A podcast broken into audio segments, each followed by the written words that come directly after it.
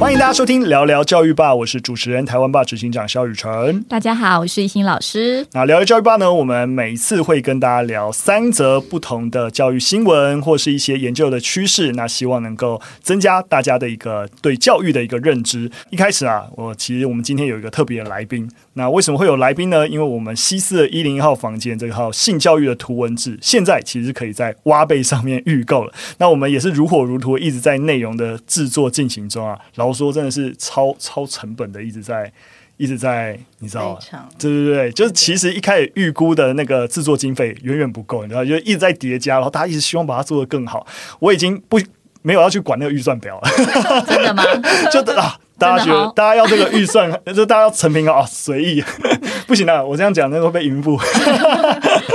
但概念上，大家的投入真的是这个样子。对对对对。那我们其实其中有一个，我们有十大章节嘛，那其中一个章节是性表达。那大家也知道，其实我们每一个章节都有该领域的专家来帮我们做顾问。那我们在性表达这个章节呢，就很荣幸能够邀请和光智商中心来担任我们的内容顾问。所以今天呢，也很开心能够邀。请和光的吕佳慧执行长来跟我们聊聊性教育的相关议题。我们欢迎执行长。欢迎台湾吧的朋友们，大家好，我是吕佳慧。那我是和光性智商专业训练中心的执行长。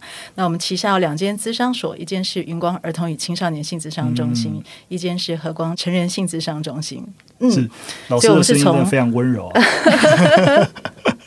我们是从那个零岁一直做到一百岁。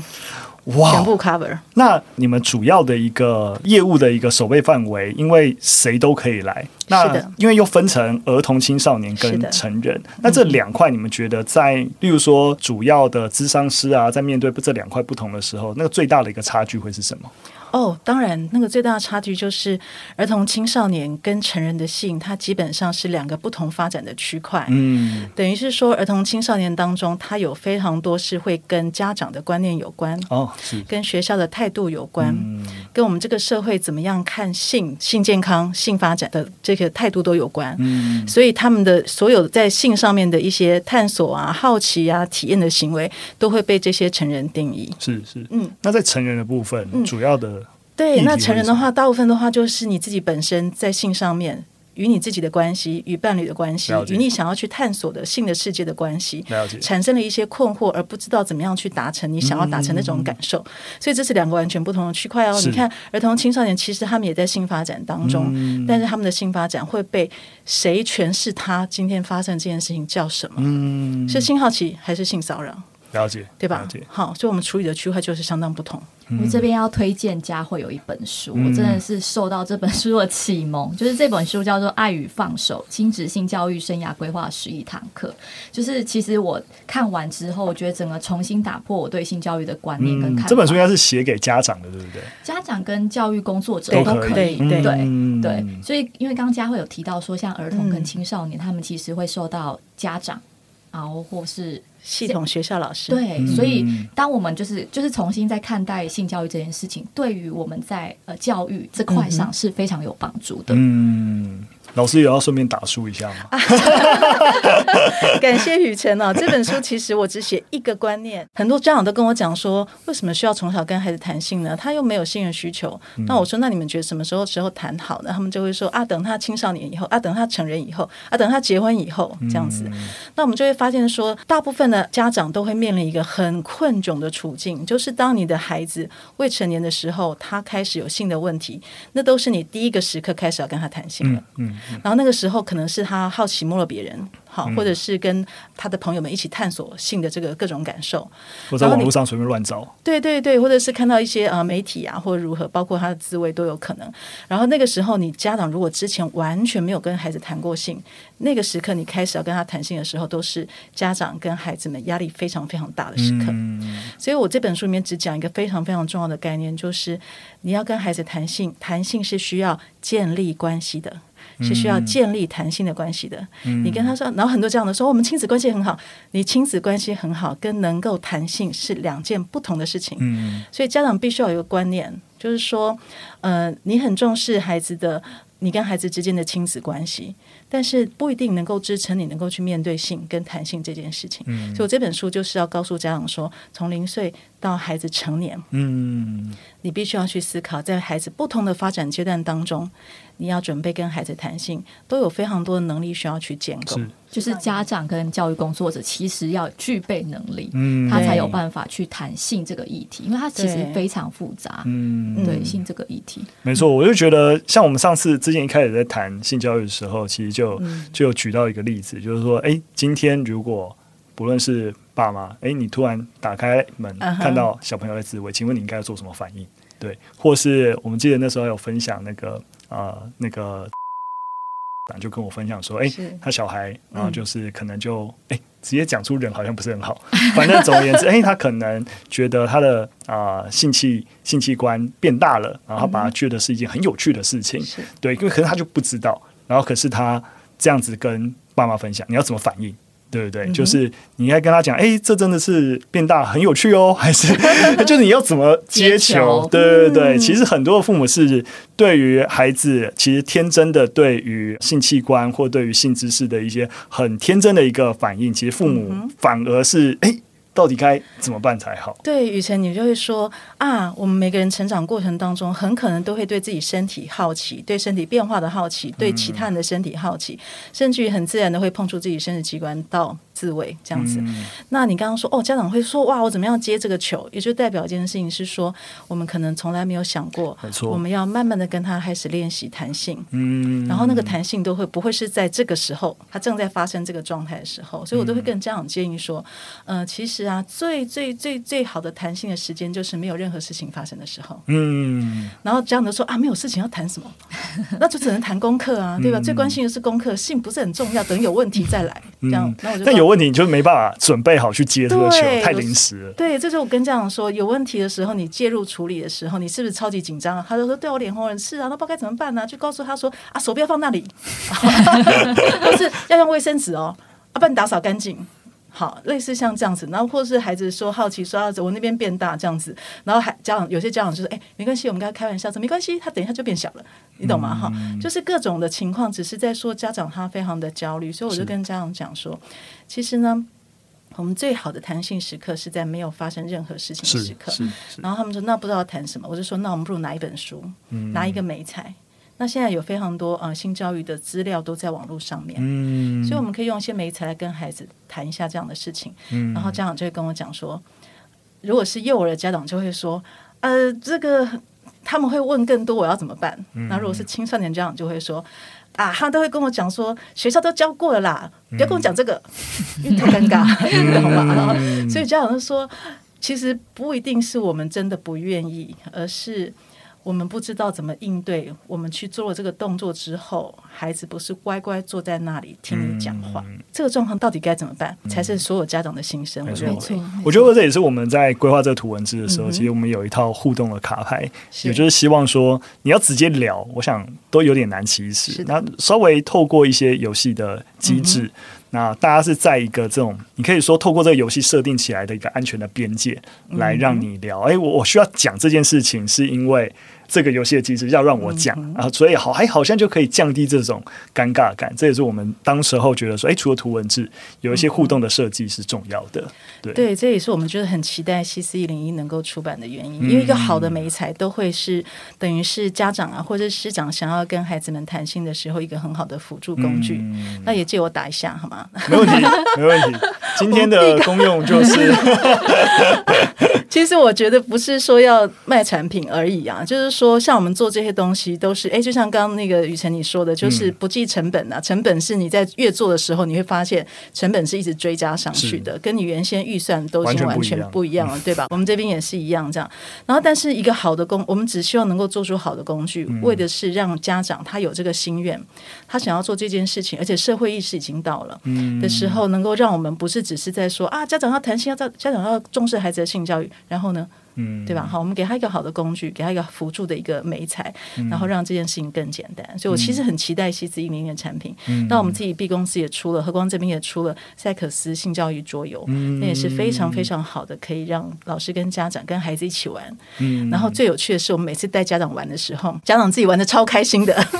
然后家长大部分的回应就是说：“哎呀，怎么年轻的时候没有人带我们这一些？对对对，然后我们大家都摸索苦哈哈，然后有各种。”呃，那种呃羞愧啊，焦虑啊，哈、嗯，然后觉得自己很有问题、变态啊，干嘛的这一些状况。嗯、如果那个时候有人陪我们一起玩，性就是这么一样发展当中，每一个人都会经历到的事情。嗯，没错。嗯、谢 谢老师，真的，很其实真的是产品，真的对啊，其实也是真的要让大家知道，就是好像讲到我们现在好像在一直在卖产品，但大家也可以理解，在这个世界上运行，如果没有人支持。这些东西产出不会，那个经费不是从天上掉下来的，就是大家一起支持，我们才可能超赞。对，用一个包围的概念，然后一起把这些事情做好。而且我们真的超期待你们做的，因为我们做很累，我们心理师工作非常的多，我们还在做产品超累。你们愿意做，我们真高兴来不及。没问题，所以那个大家分工合作，对对对，哎，我们就很需要专业的一起提供我们一些资源，对对对。那我也真的非常开心能够跟。就是佳慧老师一起合作，yeah, 真的真的。非常开心。好，那我们就直接进入我们的第一则新闻。对，那接下来大家既然来到聊到性表达，所以我们今天选的三则新闻其实都跟性有关。那第一则新闻，我想是啊、呃，近期在新闻上也是蛮焦点的事情，就人本啊、呃、揭露了一个房思琪翻版啦，就是啊、呃、有一位在台中啊自由班的国二女生，她其实遭到她的班导性侵长达四年的时间，那一直隐忍了将近二十五年的时间才揭露这个狼师的一个行为啦。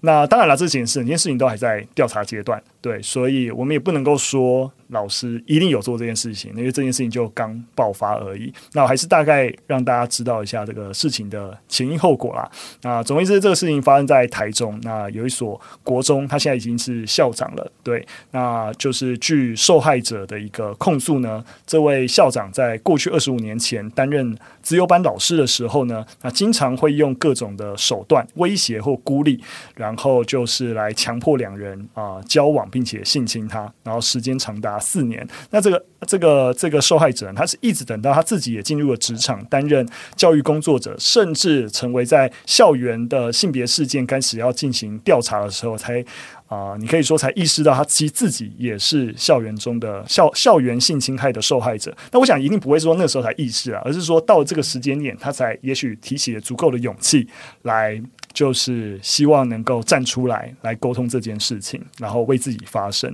对，所以在他提出这个调查申请的时候，听说这位加害嫌疑人的黄老师呢，他甚至不顾教育局的要求啊，听说在整个调查期间，数度的啊骚扰证人，对，而且甚至还强调说啊，这个案子已经超过二十年的刑诉追诉期，然后有一点威胁啦，就说啊，你这样会让你的家庭啊等等啊，我都会受到影响。那不过啊，这位老师他原定在八月的时候，就现在他已经要。退休了，可也因此暂缓，就必须留职停薪，静待调查。对，那我我自己看完这个新闻，因因为其实，在社区媒体上对有超多讨论的，因为我老婆。第一个时间看到这新闻的时候，一直在跟我分享，这太夸张了，之类之类，一直在跟我分享。然后他也跟我分享他在补习班啊等等啊，然后一些也不是说已经发生什么事情啊，就是那种性骚扰的一些可能性，也经常会让他怀疑，就是说啊，这个这个我是不是误会他或干嘛？然后有很多的被老师这样的层级，当有一些要求的时候，其实真的是蛮难反抗的，就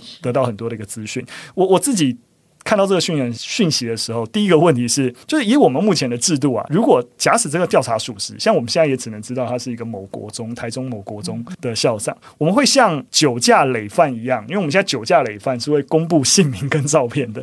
那这种东西调查属实会做这样的事情吗？我好像没有查到一个资料会做这样，不会，对不对？就是他还是可以藏起来，然后不会被人家。应该是周周边的人会知道，因为像我在看到这个新闻的时候，就跟、嗯、呃坐我前面的老师讨论，他刚好是台中人，嗯、他就立刻跟我说是哪一个学校，他的名字是什么。所以就是其实，呃，应该说教育界也蛮小的，如果你要查，其实也蛮容易查得到。了解，你说被网友肉搜这个样子。对，然后像在社群媒体里面讨论，那我就看到蛮多网友就会说，那为什么这个女学生当时候不抵抗？嗯，那我觉得这边。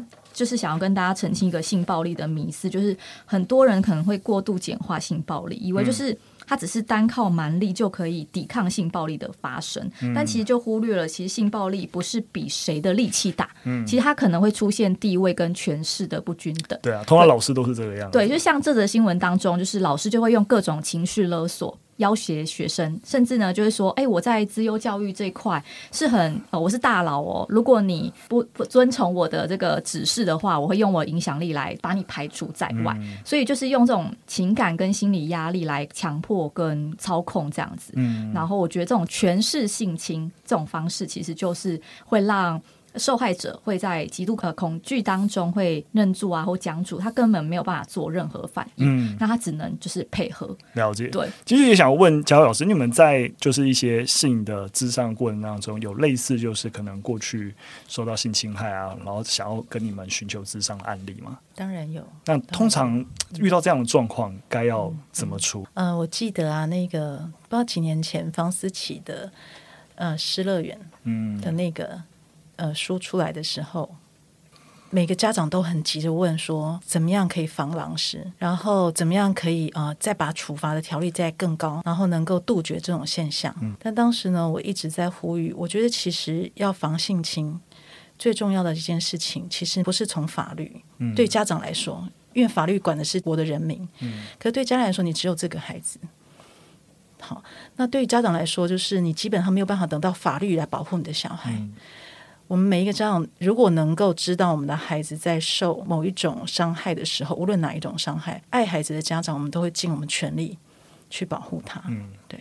那我们反过来想一件事情，就是如果我们很想要法律来啊、呃，什么控制防狼师干嘛这些的话，那我们可以为这个事情做什么？为你的孩子做什么？我们可能先管不了全国的人民，可是我们可以先管一件事情，你可以为孩子做什么？所以我自己有小孩，然后也是女儿。嗯那我就分享我一个很重要的经验，就是对于孩子来说，无论他多小到多大，甚至包括我自己，我都没有办法说，我绝对不会受到性侵害，任何一种，包括我自己这个年纪啊，我都不会这样讲，因为没有没有人知道什么时候会发生什么事情。嗯像彭婉如事件，大家也知道，对吧？好，那我记得印象很深刻，有一个家长就跟我讲说：“老师，我的孩子绝对不会受到性侵害。”那我就说：“教我。” 这么铁口直断，你教我怎么办到的？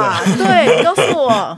然后就这样就说，我每天我很用心，我每天给他简报，然后告诉他说什么坏人这么多，你小心这样害你，那样害你，什么样都可以害你这样子。嗯、我说妈妈，你知道吗？你这样教的不是保护他。你是把他吓死，嗯，好，对我就是这样子，我吓他不敢出门，嗯、没事就是什么上下班就赶快回家这样子哈。嗯、那你会知道一件事情，我们过去很习惯用恐惧来教育，对、嗯，或者是用法来来管束，但是我们家长都在这个地方完全放弃了你可以保护孩子的可能性，嗯、所以我就跟家长讲说，其实你能够给孩子最大的保护就是。让孩子有一个很好的跟你有一个好的关系，他什么事情都敢跟你讲。嗯，所以我从小就是跟我的孩子，我会跟他说，任何你很开心的感觉，你要跟我分享。嗯，你觉得很只要是“很”这个字，就是怪怪的、很奇怪，然后很困惑，哦，不舒服，好，或者是太舒服，你都可以跟我分享。嗯，然后很多家长就讲说，不是啊，就他讲这个我就紧张，他讲那个我就生气，然后我就到最后都还是不可以，不可以，不可以啊。对吧？哈，所以我是不是一开始说，其实对了，对于我们养孩子来说，很重要一件事情，每一个家长他要锻炼的能力，就是因为你知道，保持你跟他的沟通管道畅通，才是。防止他受到任何侵害而不敢告诉你的唯一的方法，嗯，就我们不能够杜绝所有事情发生，但是我们希望是如果有蛛丝马迹，孩子会很自然的跟你讨论，嗯、而不是害怕。你想想看，所有的家人都会说：“你敢告诉你爸妈？”嗯嗯、我就告诉他们你是怎样的小孩。嗯、那如果这样的恐吓可以成功的话，也就代表一件事情是，孩子对于父母亲是恐惧的，对，是恐惧的。那这个不是其实才是最可惜的一件事情吗？嗯、所以我的孩子今年十八岁，啊，明年快要十八岁，今年已经十七岁。我一直心想他已经十八岁，十八岁，十八岁，终于可以再放下一个。我很希望他赶快可以那个学到驾照，我们就我我就车子可以给他开着。对，然后我觉得哦，真的是。能够成为一个可以跟孩子自然谈性的家长，嗯，你看到他成长，你看到他到青少年，你看到他在各种探索跟各种好奇的时候，你觉得非常的安心，因为他什么都会跟你讨论，对吧？好，他遇到什么事情想要去做什么，他不用防着我。没错，嗯，我自己在那个以前，因为我第一所学校在教书的时候也是女校。嗯你知道吗？因为我身边的朋友也就经常在跟我说：“哇，你这样会上社会版头条吧？” 反正开玩笑的。不过那个进去以后，老师也都会告诉你要要怎么样小心。例如说，我们都会说，就是说一定会有学生来啊找你问问题啊，或有事情要跟你讨论，那都一定要记得。尽量都在办公室，就有其他老师在场。或当你们去会议室，然后他希望这件事情不要有人家听的时候，门要打开，嗯，对，让其他经过的老师是哎看得到的，对。那一只要你有可能跟学生独处，都会。即使你是没发生事情，也都会有嫌疑，或者是或是女学生或许会有一些其他的想象。哎、欸，老师怎么跟我独自在一个空间里面？对对对对，所以就是老师自己，就我们那时候就会被教育，就是也不是被教育啊，就是被告诫你自己要、嗯、你要避免创造让人怀疑的空间。哎、欸，我觉得雨辰讲这个非常好。我觉得以在那个年代是这样子，我们不如把这个年代稍微稍微调整一下观点，嗯、就是说，在这个年代，其实呃，你。保护你自己，嗯，也就是我们开着门，或者是在公共场合里面谈某个角度是保护你自己，嗯，同时也是让每个跟你互动的孩子，他在那个时候可能有各种的好奇、想象，跟他自己的情感的投射各方面，他有机会借由一个你的示范，知道，哎，我们的关系里面，事实上对于弹性是可以的，谈你的困惑是可以的，谈你的各种的呃情绪感受是可以的，还有你需要我关注你是可以的，但是我们有一个很清楚的关系的界限，嗯。用这个部分来让孩子也可以在这个地方有所学习。嗯，那我还觉得其实不只是啊、呃，你去你是在女校嘛，对吧？哈、嗯，包括呃男生对女女老师也是一样，嗯、因为这这个保护其实是在说的是师长有一个权力的位阶，对，就是刚刚异性这边讲的权势性交或权势性侵，是家长师长就是这个长字啊，就是有一个权力的差距。嗯，那其实不限性别。没错，不限性别，女性、男性都有可能。没错，然后男性、男性、女性、女性，其实都有可能。嗯嗯嗯。我觉得像我自己很感慨的事情，是因为在这件新事情发生以后啊，嗯、就是他的父亲有一个可以算是有一封信，有一封信，然后算是跟社会呼告，他自己算是自责。然后也告诉大家，就是说，因为他甚至曾经对这个老师非常的尊崇，甚至很感谢这个老师愿意花时间独自给他辅导或干嘛的。然后原来这一些都是孩子伤害的来源。对对，然后他竟然都不知道这件事情，都不知道孩子正在受伤害，还一直感谢这个老师，然后他觉得非常非常的痛苦，然后甚至还列出了几条告诫其他家长，就是哎，当这个老师告诉你说他要跟学生独自辅导或干嘛，你绝对不可以啊 之类，反正就那种啊，有一些告诫。听起来蛮心疼的啦，就是说家长一定也是像刚刚佳慧老师说，其实很想保护孩子，但当孩子没有跟你反应的时候，那你其实是一直都不知道这这样的状况。就是雨辰，你提到这个部分哦，也你刚刚开始有问我说，哎，我们在智商碰到这样的案例要怎么处理？嗯，好，我觉得我可以看得出来，无论如何，这个家长写了这样的信，然后给所有家长做这样的提醒，都是很希望这种事情不要再发生。嗯，那在这个信件当中给家长的提醒是要注意这些事情。比如说，注意老师特别对你的孩子关注啊，然后特别说什么啊，然后让让他被人群孤立，诸如此类的这个部分。但他又回到一个最根本的问题是：如果家长跟孩子的关系就是很紧张，在青春期的时候，你基本上没有办法介入太多，嗯、因为你基本上，比如说你的孩子他有透露出这样的蛛丝马迹，那你可能第一个出就是说，你不要再去做这个事情了，你离他远一点。可是我们会知道说，在这个阶段当中，其实，在性、在感情、在他自己困惑他自己，这是一个什么样的关系，都有很多很多还在探索，困惑很多。所以家长只要一禁令下来。你觉得你是在保护孩子，而在这个静音下来的时候，你可能其实产生的是你们的关系的断裂。最常见到就是，比如说，嗯、呃，孩子在谈恋爱，然后家长觉得不可以，就去禁止他，嗯、一样的概念。然后你觉得你是在保护他，但是这个部分就会造成你跟孩子的关系断裂之后，那个断裂之后，孩子就会地下化，嗯，他就不告诉你了。所以我我刚开始讲的就是。建立沟通管道的畅通，这是唯一唯一的，而且是最宝贵的。而且这个是这些事情都会过去，我们都会长大，你的孩子未来就会成为跟你一样是成年人，他几乎就会变成像你的朋友一般啦，就是都是成年人，也不是谁管谁的时候，你们留下来是什么？我希望你们留下来是关系，嗯，而是无话不谈的关系，嗯嗯。我想我们今天会一直一再跟各位听众 强调嘉伟老师讲的这个概念啊，嗯、就是说建立畅通的。关系对，而且不是只是说啊，你什么都能讲，是要对于性也能够保持畅通，对对对，这很重要。所以啊，那个这位父亲，我其实觉得很感动，嗯、就是说我们的时代真的不同了。你可以想象这样子的案例，可能在五年前、在十年前的话，这个女士告诉她的父亲：“我曾经经验过这样的经验。”你觉得那个那个家长会做什么？嗯，他一定会想要压下来，对，然后甚至会甚至会责备自己的女儿，就你弄错了，对对对，你可能误会了。嗯，然后如果你爆出来，可能对你之后都不好，婚姻啊，对，就是那个那个嫌疑人告诉他爸爸的话，或者是那个爸爸直接告诉孩子的话，嗯，你懂我意思吗？所以，我们看到这样子案件，这个爸爸可以写这封信的时候，对我来说，我觉得时代有在改变。嗯，对我们在这种性教育、性的这个领域做了二十五年的人，很多时候看到这种东西，你就会觉得啊，你会流眼泪，你会知道说啊，终于。有东西在改变了，意识在转化，嗯、然后他不是先打孩子给社会看，嗯，就是所谓打，就是说先先把他羞辱一番，他不是这样，他是已经可以。努力的想要站在孩子身边，嗯、那这个时候呢，就是非常非常关键的契机。关键的契机就是这个家长需要协助，能够知道怎么样陪伴孩子度过创伤。嗯，因为他都已经站到这个位置，我们不希望他，因为创伤的复原不是三天五天，没错，三个月半半年三年就结束的事情，他不是这样的创伤。你看这个女士，她说二十年，嗯。他可能后面的二十年，再二十年，他都会跟着这个经验共处下去。嗯、而当他揭露了之后，这二十年原先是他自己的秘密，可以把他忘了，人生往前走。可是他揭露的时候，他要面对的是接踵而来这所有切，这二十他过去二十年前的事情，即将在后面的数个二十年当中不断的影响他。嗯、所以这个时候，家长就非常非常需要被支撑，知道怎么样可以陪伴创伤的孩子。不然的话，他下一步就会说。好了，我已经该讲的该讲了，我也就站在你这边了。你怎么还没好起来？嗯、你为什么还沉溺在这里面？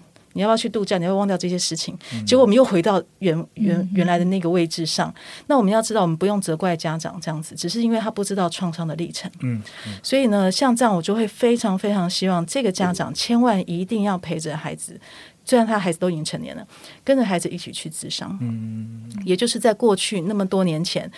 他错过的那个历程，不是没有办法挽回，嗯、现在可以。嗯、我们不一定能够把这个嫌疑人去定罪，不一定。嗯、但是当时我们错过的关系，我们现在可以重新弥补起来。嗯、因为那嫌疑人一点都不重要。嗯、对于这个女士来说，她公布她的创伤，或者是她要一个公道，但终究这个人会离开她的生命。嗯、而留在她生命的是她跟她的家人。嗯、所以这个家庭需要家族之商，可以支撑她一起去面对，怎么样陪伴孩子，把过去没有走过的路。再走一遍，再走一遍。那我觉得这才是最珍贵的。嗯、所以家人的关系永不嫌晚。嗯。谢谢佳慧老师。对啊，我不知道为什么我刚刚在听佳慧老师，尤其一开始，我觉得我我们看到这种事情会觉得啊，很气愤、很悲伤。但佳慧老师用正面的一个态度，发现哎，即使类似这样的事情发生，我想我们社会发生类似的事情，一定会一直有类似的事情发生。但我们有没有办法看到一个社会一个长期的一个轨迹里面，看啊，其实我们有在变好，而不是变差。对我我自己回到公司治理，因为像刚刚来录音前，我也是在谈公司。内部运作一些事情了，就团队也会这样啊。你看，你现在又有冒出这个问题，然后很然后要解决很麻烦之类。但我有时候大家就经常会说我很乐观，不知道为什么，因为我就看到，哎，其实以去年公司发生类似的状况，今年发生这样状况，哎。我就有变好啊，对不对，没没没事，我们会冒出新的问题，但是就有感觉到长期而言是处在变好状态。那我觉得 OK，我们还是要解决问题啦。但就是你不可能解决所有问题，一个复杂的组织运作，一个社会一定都有问题，而且在变迁的过程当中，所以你不要想要消灭问题，而是你怎样跟问题共存，你怎样看到一个长期而言我们有逐步改善的一个方向，这样才是最重要的。那雨辰，我帮你加一句好吗？这个就是啊，我在性这个领域当中，我发展出来叫做能力建构取向。嗯，那大家都会想说，哎，性能力建构取向这是怎么样的一件事情啊？因为我们可以说嘛，我二十五年前台湾社会是普遍的对于健康的面对性发展，把性发展当成我们生命当中的一件事情是没有能力的。嗯，好，我们是用全面性的把它什么，用文化价值观把它切掉，是，对吧？哈，所以我们要去处理这个议题的时候，我们呃不断的去呃。攻击，呃，不要说攻击，就是说我们不断的去说啊，这样不好，那样不好，没有能力还是做不到。嗯，所以我们就必须要一直不断的把能力铺垫进去。那就像刚刚我说，哇，这个爸爸他能够讲到这样，他的能力已经到，他可以把性的污名放一边，站在孩子身边。那他现在马上需要下一个能力。但是社会还没有铺垫到这个部分，所以我会说，因为社会还没有铺垫，所以你需要智商，智商支持你如何站在孩子身边去面对性创伤，然后你会知道创伤的这个脉络，你会知道如何在他说你。如何在你觉得你好希望他好起来，而他还是又觉得很沮丧的时候，你你知道怎么样陪伴他？像这个需要能力，嗯，那我们就把他建构进去，他就可以达成他当时站在孩子身边，他想要的就是什么？我希望你知道，我错过了你的过去，我不想错过你的未来。这句话他可以做得到，嗯，对，好，不然我们就呼一个口号说，对，我在你身边啊。下面呢，哎，不就结束了吗？赶快好起来，就是赶快好起来这样子哈。对，就就像雨辰你刚刚讲的公司治理，我觉得，嗯、呃。我们都在其中不断的去建构新的能力，所以下一次、明年、后年、再后年发生一样的事情的时候，你都知道不一样。嗯，因为你知道都有一些东西在改变。嗯，是这样子的。所以这个能力建构，有没有觉得很重要？真的觉得超重要。真的，真的，真的。我觉得 老师讲的跟我们真的一开始在做这个 CCE 那套房间那个想的东西一样，就是我们在思考，就变成就是说，哎。竟然因为社会普遍的不谈，所以你会发现，其实对于性的那个认知落差其实非常的大。所以，我们其实在想的事情就是，那怎么样有机会透过这一套东西，然后普 普及进，例如说中小学，然后主要是中学啦。我们目前这一套教材的设定，然后让它成为一个我们对成为一个共识，就是最起码我们推进一下这个社会对于这个。对性该有共识，就像老师刚才说，哎，我们慢慢好像可以把污名化放一边，那就是一个共识的一个推进跟提升。那那我们下一个阶段还可以怎么样？我们不断不断的让社会整体有这一个能力的人越来越多，那就会只要那能有这个能力的人多到一个程度的时候，他就会慢慢成为一个社会的整体共识。而且我觉得会是爆炸性的成长，因为现在自媒体的发达，所以很多家长他其实不一定要需要花钱去上家长课，他可能就是跟着一些呃自媒体的平台当中，他就。可以得到很多新的讯息，那还有很多自学的管道，嗯、所以我其实现在很推，就是我觉得其实其实性它是很多东西可以用自学的概念来做学习的。嗯、那像你们要你们产出的产品，我觉得就很有这样子的一个支撑的力量。嗯，嗯谢谢老师，谢谢老师。我们真的没有要再一直 要跟大家讲产品的意思啊，怕大家 刚好刚好好不好？对，不过我觉得我是肺腑之言，真的。我刚刚还在想说哦。要做东西太多了，那个你们要不要那个我们合作一下？是啊，我们的点子给你们做好不好？是啊，因为我我认真觉得，虽然说今年今年，因为我们大概从两三年前开始就做，只是做数位内容，做影片，谈跟性有关，然后今年想要很完整的做一个一套教材，对。但我们接下来也会希望说，有教材之后，然后当然有更多的内容，更多的教材，然后甚至有系统的能够进行普及工作。对，我想说，对对对，我们接下来。啊，二零二三年也会针对整个性教育的推广跟普及，也有一些计划，所以如果能够跟老师一起合作，我就觉得。蛮好的，耶 Yeah. 好。不过这个啊，我们的一则新闻有点、有点、有点太久。不过我最后还是想要跟大家补充一些资讯啊，因为其实就是因为我们刚刚在啊新闻里面有提到，就是哎、欸，这个老师的威胁他说啊，已经过了追溯期这件事情，所以这件事情其实是有有在被讨论的。例如说，在澳洲的皇家调查委员会，其实就有他们在二零一七年就公布一个报告，显示就是说，其实受到性暴力对待的受害人，他平均得花二十四年才有办法说出受害的一个经历。所以在这样。子的一个研究也越来越多以后，其实法律也跟着有在做一些改变。例如说，像美国加州，他们就在二零一六年的时候取消性暴力案件的十年追溯期。当然，他们不是第一个啊，他们其实是第十八个。因为既然你知道说要能够讲出来，时间竟然会长达二十年，那你定一个十年追溯期，就是这些人就永远逍遥法外了。所以就是说，慢慢的，其实我们也看到了很多的法律啊，其他国家也因为我们对于性啊，或是对于啊这些对这些创伤的这些历程有更多。多了解以后，法律也跟着在做一些修正，我觉得是蛮重要的事情。很棒的，对，跟大家做一些补充。好，我们进入第二则新闻。那我觉得第二则新闻其实就是我们开场聊到的事情啦，就是小朋友，你不要再去想说小朋友哦，就是你你等他呃什么结婚什么你才要交信。现在小朋友啊很小就开始在接触了。那这是一个青民协，全称是台湾青年民主协会，他们最近呢针对就是小朋友接触啊，就是性，比如说性。性媒介啊，然后做一些调查，结果发现啊，大概有二分之一四七点九趴的青年，他们其实在幼稚园或国小就已经有接触色情媒体了。对，那这比例其实是非常惊人，二分之一。而且另外啊，有大概将近八成七十九点四趴人，他们其实在未满十八岁的时候，但他们如果在未满十八岁去浏览色情网站的时候，他们会回答已成年。老实说，我觉得数据可能有点低，就怎么可能只有八成？就是我觉得应该更高，不过这开玩笑，代表说那个多数人其实在未所谓的未成年阶段的时候就已经去观看这些内容了。那这些啊、呃、青少年呢，多数是怎么样呢？包含同才之间的口耳相传啊，或他直接都网络搜寻。现在网络要搜寻太容易，太容易了，真的太容易了。对这些东西。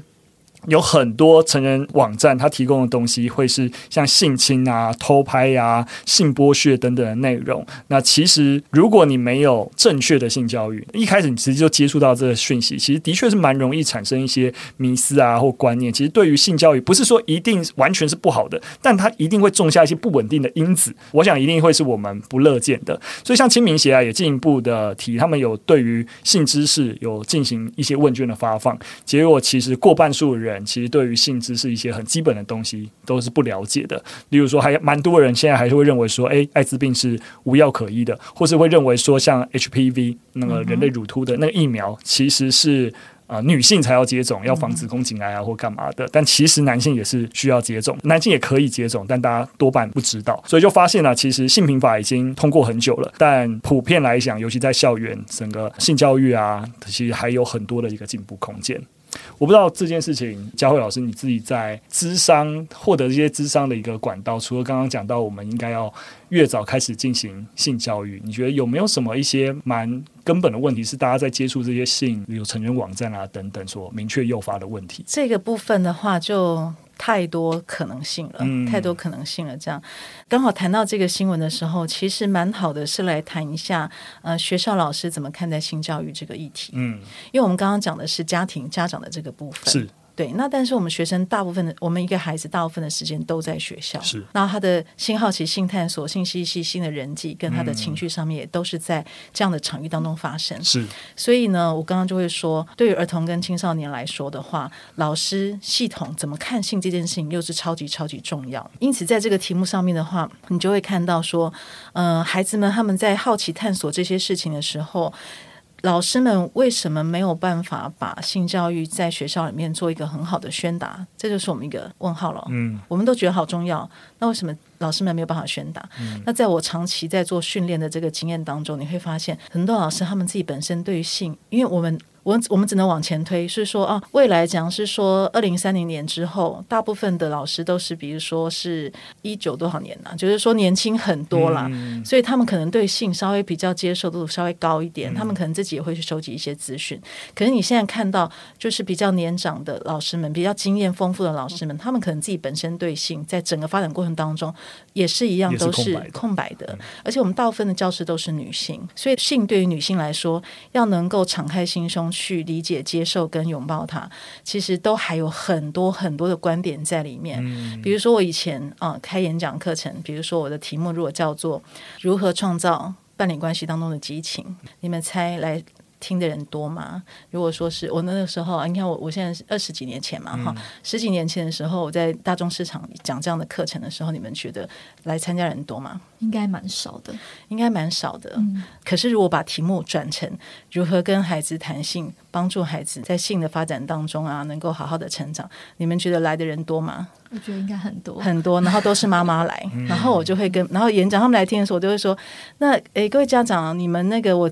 的题目叫做呃，如何创造伴侣当中的激情？你们都不来，可是我这个就你就来，到底你为什么这样选择？他就说：“哎，老师，你知道吗？那种事情哦，不是很重要啦。然后这个孩子的成长才重要啦。嗯、我们不要让孩子输在起跑点了。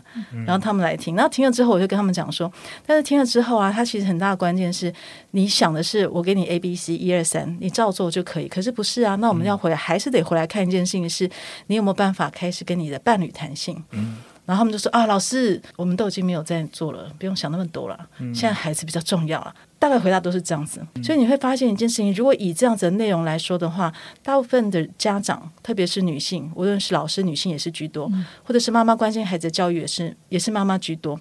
我们都把性排除在我们自己之外。那我们怎么有可能去开放心胸的去看待孩子的性发展呢？嗯、所以我在训练当中就会看到非非常多老师，他们不是不愿意教，是你要他谈性的字眼哈，他就觉得你真的是他自己很难跨了，他很难很难很难，就是光把那个正确名词讲出来，他都觉得很痛苦，很害羞这样，很害羞。那这是第一关呢、哦，那我们要花很多时间让他们在这个地方可以放松，嗯、然后再来第二关就是，你通常在讲性教育的时候啊，这个就是学生。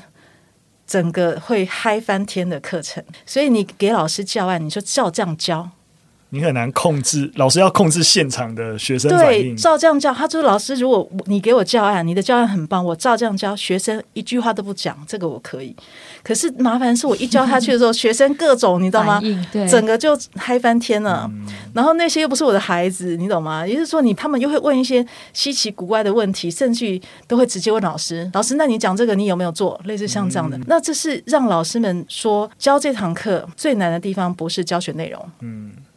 而是人际互动，所以我们在性的这个部分，不是只有知识而已，有性的情绪，有性的人际，而这些部分都是我们在文化当中当时。一刀把它用禁忌切开的时候，我们缺乏的能力。嗯，所以，我们其实，在帮助老师们在学校工作的，无论是老师，或者是辅导老师，或者是专辅人员，或者是心理师，我们在帮助他们，就是要把性的人际能力、沟通能力，把它建构起来。嗯，所以，他会知道，当孩子在做这些动作的时候，你会去判断他是在挑衅你，还是他真的是不知道那个界限，还是他是怎么样？因为太兴奋了。所以他没有办法控制自己。那你能够去分辨的时候，你就会知道怎么样去回应跟应对他。那这个东西就已经不是性了，这个东西回到就是你在跟这个孩子互动的时候，你如何帮助他找到一个适宜的人际分寸，在这样的场合当中得到他想要知道的事情。所以你说，哎，性教育为什么不能普及？老师们就会说，哦，老师你讲的太好了，我觉得这太重要。可是你知道我每天的业务有多高吗？有多少事情要我做？所以性这件事情是什么？能闪就闪，能避就避，然后能把它移来做别的事情，冠冕堂皇就这样子。然后就会说啊，反正家长也觉得说我们不要太想谈哈，谈了也会出很多问题。就种种东西起来说，有的时候你会知道说，对老师来说。这些都是很大的负担。嗯，其实其实嘉伟老师讲的也是我们一开始决定要做一个比较完整的教材的一个很核心的原因，是就是其实我们募资的时候也有讲，其实，在联合国二零一八年的时候就有谈到，其实在判断整个国际间的一个性教育的一个问题，嗯、他们提出一个很核心的点，就是没有。专门的性教育课程，嗯、就大部分的性教育其实四散在好，例如说健康教育啊、公民课啊的当中，嗯、所以老师他就不是一个专门的性教育课程，我就可以闪。嗯其实，其实我有闪的空间，对。对对，啊，反正其他东西比较重要，这个东西比较不重要啊，那我就教其他东西，反正考试也不会考之类的，嗯、对，所以呃，唯有我们把整个性教育，它最起码在整个教育的那个重视程度拉高到一个专属、就明确的学分，这个学分就是性教育，嗯、所以里面谈的东西都是性教育的内容的时候，嗯、我们才有机会。当然不是说呃没有没有专门的课程，学校就可以不重视性教育啊，只是就是说我们有机会从制度面，然后用一个更整体性的方式去看待性教育。然后我觉得是有机会的，对，嗯、那这也是我们一直 想要慢慢推的啦。我觉得如果能够这样超赞的，而且就是可以有专属的性教育的导师，对对对对对，然后就专门做这件事情。因为我觉得要去为难一般的老师，要能够了解，然后能够做到，然后这个这个性的能量，特别是在孩童青少年的时候，他的很多的好奇能量，甚至于当然是包括呃成年人、大学生都一样，嗯，他很多能量，他其实一般的老师他是没办法招架的。嗯，没错，我也觉得我们真的。与其要为难所有老师啊，你都对你你都要建具备性教育的相关知识，然后融入在你既有的课程当中啊，真的太困难了。嗯、这边也提供一个，就是其实瑞典它其实就蛮早就开设性教育专门的课程，嗯、对，所以他们就其实认为说，透过教育跟辅导，它才可以建立有效大众对于性的正确认知。所以青少年其实需要并不是一个无性的空间，我们把它。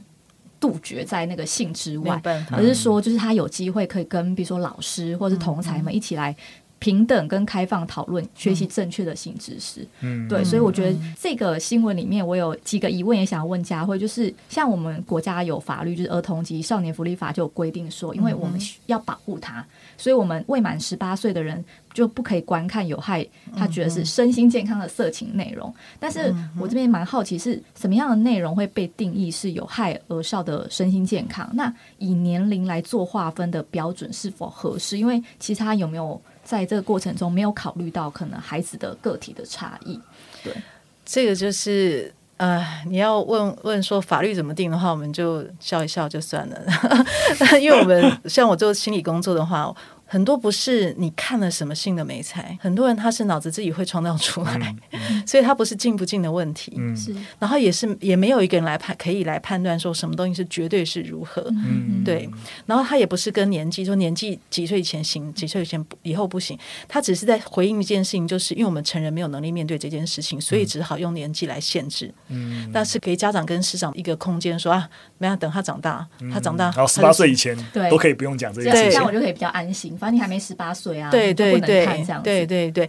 但是这其实是一个非常不聪明的做法，特别在现在，因为现在网络盛行，跟呃那个新冠疫情让全部人都已经上网了，嗯、你基本上已经没有办法杜绝。然后网络要接受到色情讯息实在太容易了，嗯、所以我还蛮觉得这个新冠这两年呢、啊，其实是会把这整个性的意识，把家长要去师长啊，然后一定要从家长开始，嗯，因为家长要说我要我的孩子有好的性教育，这一切才会开始改变，嗯、因为孩子是你的，嗯、好，然后唤起他们的。焦虑也让他们更愿意能够去看新的可能性。嗯，所以我还蛮觉得说，家长呢，在这个过程当中，能够去正很清楚的去看到，无论你愿不愿意，然后你。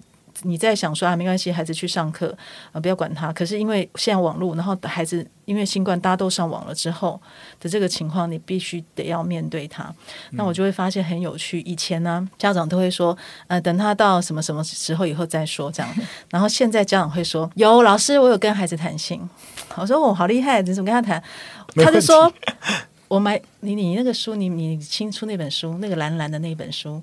我就丢给他看，我说：“亲爱的家长，你要丢那本丢任何东西给你的孩子，你必须要自己先看过。看过对，我那本书根本不是写给青少年看的，好吗？也不是写给家长看的。但是呢，哎、嗯，他们就会这样想。嗯，这本书叫做《欢迎来到性智商室》，三位少男跟他们的心理师这样。嗯、他们说：‘啊，我儿子，我就给他丢给他看，这样哈。’那你会知道说，他做这个动作的时候，他已经尽力了。嗯，但是呢，他不知道在性的性教育这个部分，其实还有非常多。”能力需要建构，嗯，然后我还听到另外一个，他是说青少年说，哦，我爸妈现在很烦了，以前呢都不管我，他现在都要跟我谈性教育这样子，然后都会跟我讲说，嗯，你你那个了没？啊，我是说自慰，你不要太紧张，那个那个啊，那个都可以讲，都可以讲，找你爸爸讲，找你爸爸讲，你懂吗？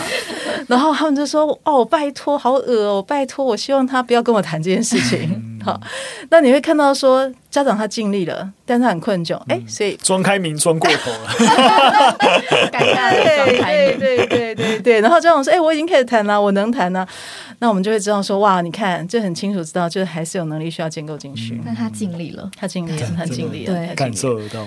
我非常觉得是需要从家长要求。我希望我的孩子可以有很好的性教育，嗯、而以后我在选学校的时候，我要去选那些对性教育准备好的学校。嗯，然后我会鼓励所有的家长，我如果能够告诉你的话，你从幼儿园选的时候，你知道我十年十几年前在跟我的同事讲，他们都笑，嗯、他们说不可能，哪有什么幼儿园？诶，那时候我女儿还小嘛，在选幼儿园的时候，我就说我一定我自己都去当顾问啊。对哦，因为我不想其他人把我的孩子搞砸。嗯、因为幼儿园的时候，就是孩子很多性探索的时候，我不希望一大堆不需要的东西加在他身上，嗯、这样。然后呢，所以我就会说，哎，我觉得我们应该来推行那个幼儿园当中，如果你有一个呃性教育专长的。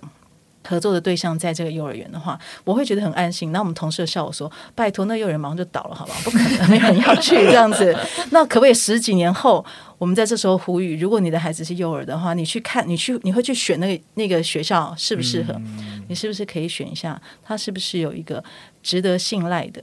嗯，然后是有相当论述的。嗯。”对于孩子的性发展怎么样看待环境呢？从幼儿园、从小学到国中、高中，你们不觉得这很重要吗？嗯，那这个你如果能够去这样选，你才可以讲，家长才可以讲一句话说：呃，我们都没有被性教育，我们也长大了。他们常讲这句有没有？然后他们就会说：“呃，我们不会，我们教育是专业，教育是专业，我们交给老师。你你如果有做这样的选择的话，那你可以说我替他做了完全的选择。嗯，那他在身心啊，在学业方面，包括在性的发展当中，我都替他挑了很好的专家协助他。嗯，这是很棒的，因为我们最近呃这一两年来有很棒的派，因为我是派案督导，所以我会看到最新的案例。嗯，有家长会说：“哎，我要。”带我的四岁孩子来，因为我发现他在摸他的生殖器官，然后我不知道该怎么办，嗯、然后我不想要，可是我又不想禁止他，可是我该怎么办？嗯、那我可不可以带他一起来？那你教我怎么做？嗯、像这个你就啊，赞赞赞！然后有国小生，也有国小家长这样，然后也有国中生自己有要求跟他家长说，我要来做性智商。嗯、你知道我看到这样拍的时候，我眼泪快掉下来。我心想说，哇，真的是不同的时代了耶，嗯、你懂吗？哈，因为现在孩子他们智智商对他们来说已经是非常常见的事。嗯，哎，我刚刚坐捷运来。我后面的那两个高中生就在评论他们的智商师，这样，嗯、就因为现在孩子基本上随时都可以接受辅导嘛，嗯、对，所以智商这件事情对他们来说已经不是一个不能谈的事。真的，老老师这样讲也是，我第一年教书的时候就有一个很深的一个体会，因为以前我们在学校的时候都觉得啊，去辅导室啊，或者什么接受辅导是一些很丢脸的事情。但我第一年教书就发现，哎，小朋友居然跟我说啊，他待他最近有点不太开心，那想说那个待会想要去辅导室跟老师聊一下，就。他竟然可以这么自然的讲说，把福老师当做一个可以就是有一些烦恼或干嘛可以沟通跟智商的一个对象，我觉得这个时代变了。辅导老师的就是座位前面永远都在 booking，在 booking 时间。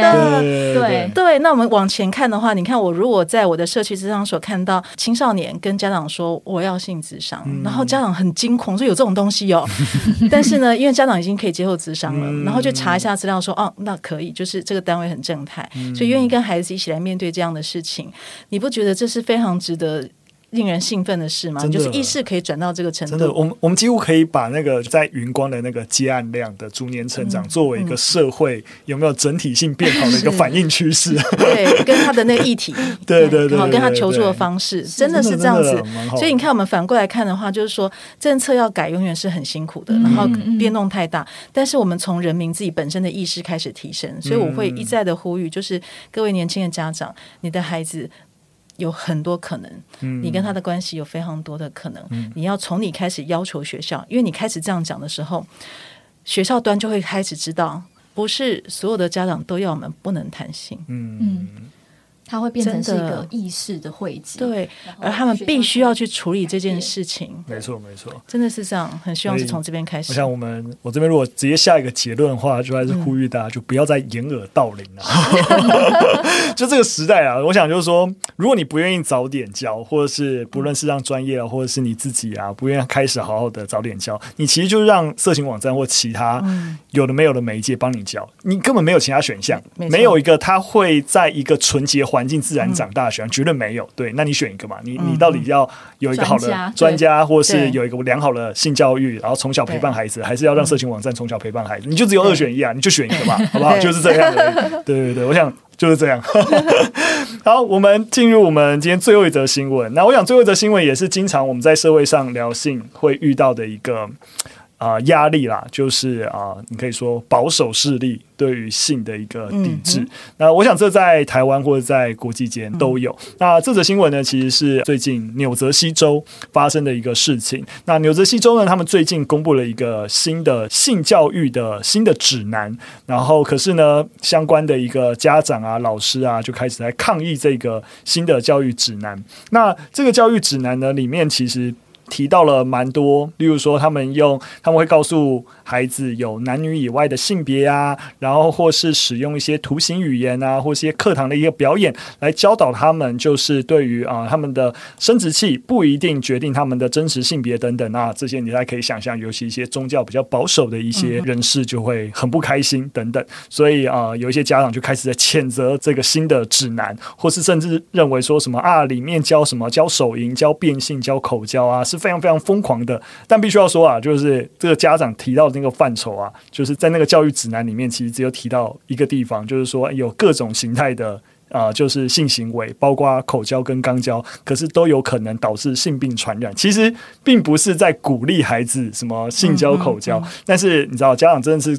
就有些家长看到这个词汇，那个就俩起来，所以就开始在反对，嗯、对对对对对，然后认为啊，他们在偷渡偷渡一些错误的一些讯息啊等等。然后不过啊，相关的机关有提到啊，其实他们是允许学生可以选择退出任何一个课程的，嗯、但是反对的家长还是认为说啊，你竟然整个州允许了这个教育指南，那我的小朋友一定没办法逃脱，他一定会被某种程度去灌输这些什么什么刚教什么多元性别的一些。知识，然后所以吵蛮凶的啦。那我想，这个这样的新闻，其实，在台湾也屡见不鲜啦。所以我我相信何光也会是的，不知道一定会面临到这样保守力量。对，不知道佳慧老师，你们面临到这种保守力量的时候，你们怎么应对啊？非常非常多年前的时候，我们接卫福部的计划，在全台湾进行呃青少年性健康、性智商的一个。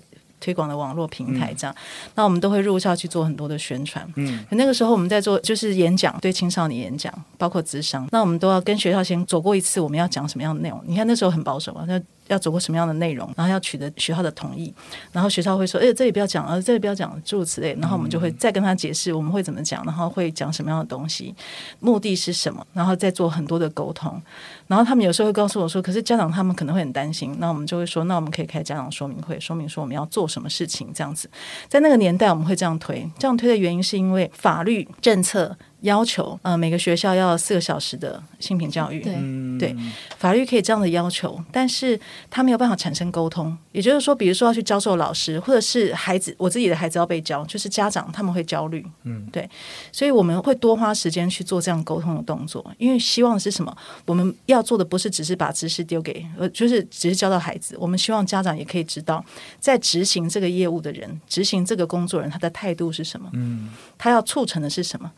他在协助你去面对你在很担心的时候，除了把焦虑丢出来说不可以之外，还有什么其他的可能性？嗯，那你是不是愿意能够在你很对性很紧张的时候，你对孩子很担心的时候，这是你的一个好意，而这个好意是不是能够被沟通？嗯，其实都是要花很多这样的时间去做。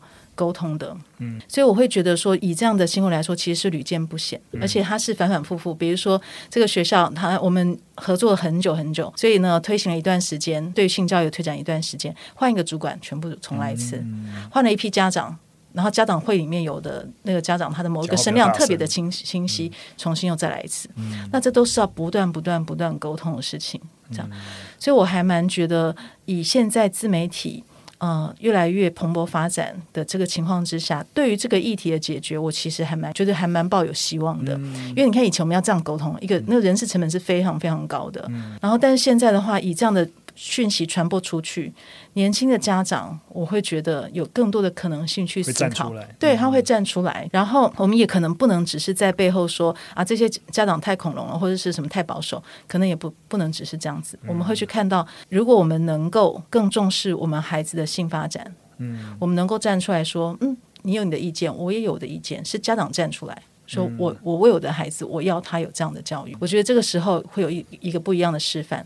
然后如果再加上有好的美材跟工具的话，一切就会变得有不同的可能性。嗯，其实，在学校我们就是最担心遇到，只要有一个恐龙家长，对，我们就吃不完兜着走。因为没错，之前在同婚那个时期，有家长就开始质疑我们，比如说公民课本为什么要讲到，比如说性别认同，为什么要跟孩子讲这些，甚至还会质疑到，比如说家政。课本或是辅导课本里面有提到有关性的东西，嗯、那其实就是跟这个新闻一样，其实他在讲述的过程中，其实都是渲染的。嗯、其实课本就是真的很中性的介绍知识跟资讯而已，嗯、可是他就会开始讲了说，哎、欸，现在国中课本你在讲怎么滥交啊、口交什么的，然后只要有这样子的一个家长跑到校长室，或者是他在家长会一直闹，其实我觉得以我们那种教育工作者来讲，我们当然是不希望这件事产生，嗯、因为这就会。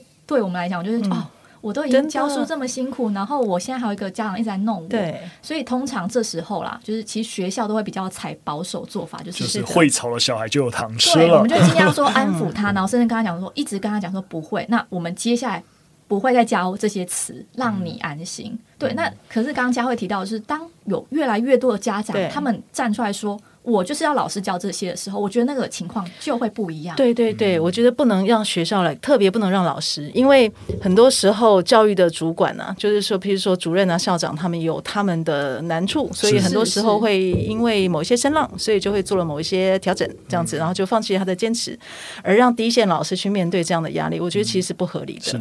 那所以我们就回过头来问最核心的议题是：孩子是谁的？孩子是家长的。家长你要说。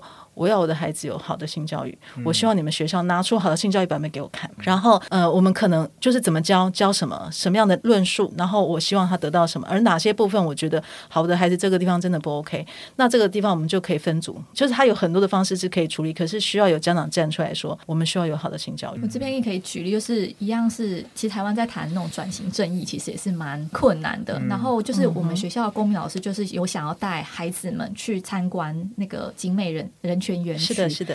然后真的是有恐龙家长直接说：“你现在就是在政治化，就看真的开始吵。嗯”可是我觉得那时候我很感动，是好多家长联名起来跟大家讲：“我要我的学生去参加。”是。然后这时候呢，就是主管的，你知道这些主任校长们就会觉得说：“哎，其实有两种声音。嗯”然后你知道做法就会不一样。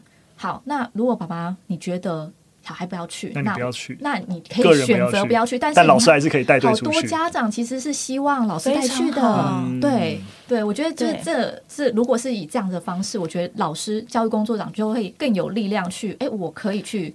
呃，赋予学生，或是我可以去教导学生性教育。嗯、对，一心，你讲就是我要讲的这个概念。你因为我离地现场有点远了，你讲这个真是太激励人了，就是需要家长站出来说这样子的话。嗯、因为当我们家长有自己很清晰的声音，然后同时可以信任学校。所以你如果觉得说你不确定他们教什么的话，你把那个愿意受性教育的的家长可以请学校的那个教性教育教一次给你看，嗯、然后你看他怎么互动这一些。然后你会知道，说你为孩子做了这么棒的选择，有这样的家长站出来，我们才可以让另外一个、另外一群就是很焦虑的家长，他们会离开“恐龙”这两个字，因为他们现在变成是，因为只有他们的声音，所以他们阻拦这所一切，我们就就觉得啊，好烦。我们其实不愿意给他们恐龙，就是不得不就觉得很烦，就给到他们这样子，觉得他们好像太保守。但是如果有其他家长可以。出来对话的话，那我们就会说，那就是不一样的家长，嗯、我们就可以让恐龙不要成为恐龙，就是回到他就是不一样。嗯、那他有他的主张，他的主张不会是主宰全部的讯息。没错，这样子的话，大家就回到每个人有自己的选择，嗯，大家就会轻松很多，就不用对战了。嗯，一心，你刚刚的例子太赞了，太棒了，太棒了，真的是这样。哇，真的，今天听完蛮有力量的。就是我觉得整个过程，老师都一直在给我们一些力量，知道说性教育一直在在变好。嗯，对，真的是需要。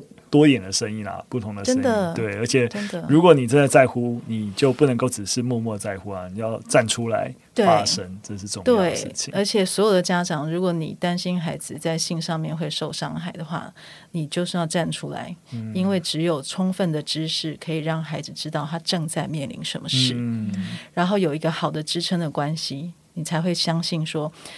即便孩子不找你，但是他在学校里面，他有人可以讲。没错，没错。你让你的孩子建构这样的一个支撑网是非常重要的，你千万不能够忽略这件事情。嗯、就是像刚刚雨辰说，就是掩耳盗铃，你不不能把自己放在这个位置上面。嗯、没错，你做不到没关系，很多人可以帮你做，没错，很多人等着帮你做。对，对，真的还是再次呼吁大家，你只有两种选择，要么就是从小开始完整的良好的性教育，要么就让成人网站帮你教，选一个。嗯 就是这样而已。可以好了，我们今天真的是非常感谢佳慧老师来跟我们一起聊聊跟性教育有关的各式各样的东西。那尤其是整体来说，就感受啊，我们社会真的在这个议题上面，这个你有一个长期的眼光。我们其实看到现在还有很多问题，但我们真的在进步，对，蛮好的。当然，最后我想说，哎，那老师刚才也有分享一些东西，有没有近期你们推出来，或是明年近期有什么一些新的计划可以跟大家做分享的？呃，因为呢，就是我们其实不是很善产品啦，所以当然是我觉得台湾吧可以一直出是太赞的事情，嗯、但是我们也出了几套东西，因为当时是为了呃幼儿的家长，因为我们觉得年纪太大的时候，其实你的家长现在也无力改变了，可是最。我们最看好的是现在正在生孩子的家长，好、嗯、幼儿的家长，所以我们有呃新职六堂课，那六堂课当中就包含性教育，那里面就有呃小云阿光的叽里呱啦，就是给幼儿的绘本。嗯、当时我们出这套绘本也是工具，就是让家长想要跟幼儿谈心的时候，他有一个小小的媒材，让他可以很轻松的建构这样的能力。然后从那从这套媒材里面，就来建构家长如何去支撑人格跟性人格的基本能力。然后再下来就会有爱与放手的读书会。嗯，啊，那这个就是给家长一个视野，从零到成年的孩子，嗯，零岁到成年的孩子，我们怎么样建构自己的能力？然后你想要什么样的亲子关系？没错，老师提到的这些啊、呃、材料相关连接，我们都会附在我们连接的说明栏，所以大家也不用不用不用担心，你直接点那个说明栏连接就可以找到了。没有，今天真的是很开心，开心粉丝见偶像，真的真的，我想这条路还需要我们再一起努力。那我觉得台湾爸虽然比较晚开始踏入这件事情，嗯、但我想。台湾爸打从第一天建立开始，就对于整个广泛的知识普及跟整个社会能力提升是在意的。那我们今年开始做了，那有机会跟嘉伟老师一起合作。那我们希望我们接下来每年我们都一直在这个议题上一起努力。对，谢谢老师，真的，那也非常感谢大家今天的一个收听。那如果一样，如果我们喜欢我们节目内容，或是我们刚刚提到任何东西，你有任何想法，都可以直接留言跟我们做一些建议。那今天节目就到这边喽，我们再次感谢佳慧老师，那就下次再见喽，拜拜，拜拜。